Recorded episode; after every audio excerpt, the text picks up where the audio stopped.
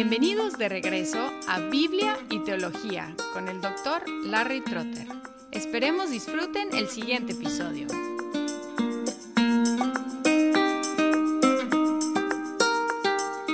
Hola y bienvenidos a la continuación de nuestra serie sobre la teología, la doctrina acerca de Dios. Hemos tocado la Trinidad, también los atributos incomunicables de Dios que solo Él posee y estamos hoy en los atributos comunicables que comparte con los seres humanos.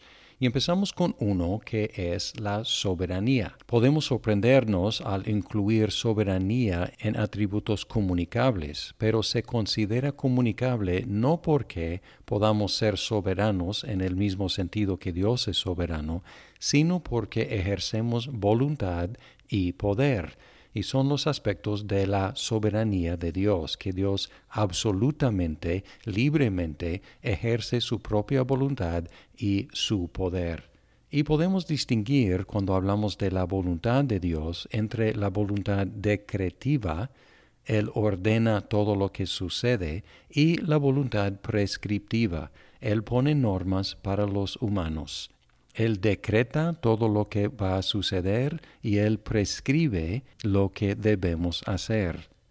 También podemos distinguir entre la voluntad secreta de Dios y la voluntad revelada de Dios, porque lo que Él ha decretado es oculto para nosotros a menos que nos lo revela, pero lo que Él prescribe para nosotros es revelado en su palabra. Así que la voluntad decretiva es más o menos lo mismo que la voluntad secreta, con la excepción de lo que Él ha revelado de su decreto en su palabra. Pero la voluntad prescriptiva de Dios es la voluntad revelada de Dios, lo que Él requiere de nosotros. En Deuteronomio 29:29 dice, Las cosas secretas pertenecen al Señor nuestro Dios, mas las cosas reveladas nos pertenecen a nosotros y a nuestros hijos para siempre, a fin de que guardemos todas las palabras de esta ley. Esta distinción no es solamente teórica, sino muy práctica, porque a veces preguntamos cuál es la voluntad de Dios para mi vida. Y si estamos tratando de discernir la voluntad decretiva y secreta de Dios, vamos a estar muy frustrados. Pero si nos enfocamos en la voluntad prescriptiva y revelada de Dios, tenemos más que suficiente para entretenernos porque Él nos ha dicho cuál es su voluntad, es obedecer lo que Él nos ha dicho. Si alguien dice que está buscando la voluntad de Dios para su vida, yo respondo, excelente, lee la Biblia y haz lo que encuentras ahí. Esta es la voluntad de Dios para ti. También podemos distinguir entre la voluntad necesaria de Dios y la voluntad libre de Dios, aunque realmente esta no es una diferencia entre dos voluntades, sino entre dos perspectivas, porque con respecto a sí mismo, Dios decreta y lleva a cabo su voluntad inmutablemente, necesariamente. Lo que Él decreta sí va a suceder. Pero desde nuestra perspectiva hay muchas contingencias, hay muchas causas que pueden suceder o no suceder, porque no tenemos la misma perspectiva de Dios.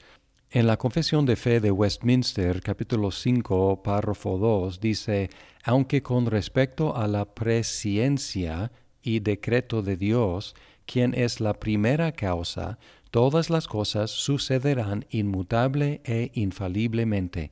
Sin embargo, por la misma providencia las ha ordenado de tal manera que sucederán conforme a la naturaleza de las causas secundarias, sea necesaria, libre o contingentemente. Una ilustración que muchas veces utilizo si estoy dando una clase sobre este tema, tomo un lápiz y lo dejo caer al suelo y pregunto a la clase por qué cayó este lápiz al suelo.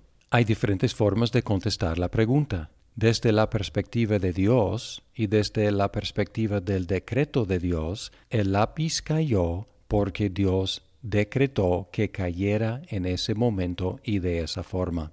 pero podemos también encontrar causas secundarias. La necesidad de hacer una ilustración, mi voluntad de soltar el lápiz, la ley de la gravedad, mi mano que soltó el lápiz.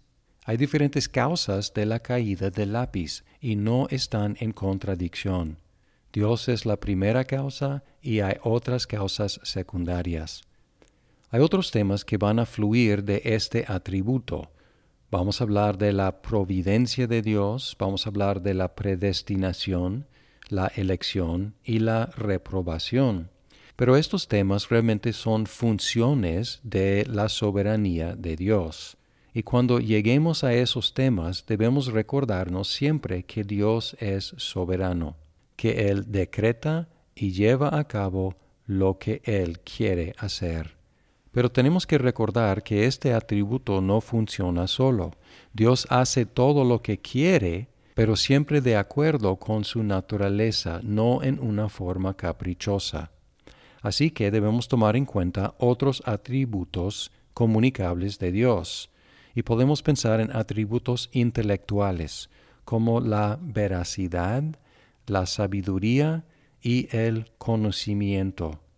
En el caso de Dios, su conocimiento es omnisciencia porque Él lo sabe todo. Él tiene absoluta veracidad, sabiduría y conocimiento y comunica a los seres humanos estos atributos en una forma menor. Los demás atributos comunicables son atributos morales y podemos hablar de la bondad.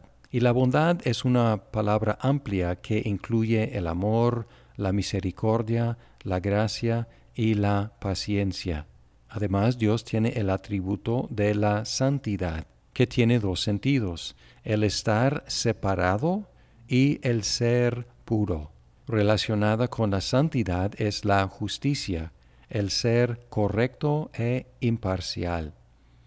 Así que entre los atributos comunicables tenemos la soberanía, la veracidad, la sabiduría, el conocimiento, la bondad, la santidad y la justicia. Dios es estos atributos y en su bondad nos ha comunicado estos atributos en una forma menor. Al exhibir estos atributos, los seres humanos estamos reflejando cómo es Dios. Muchas gracias por escuchar este episodio de Biblia y Teología. Esperamos que el programa sea de provecho para su vida. Hasta pronto.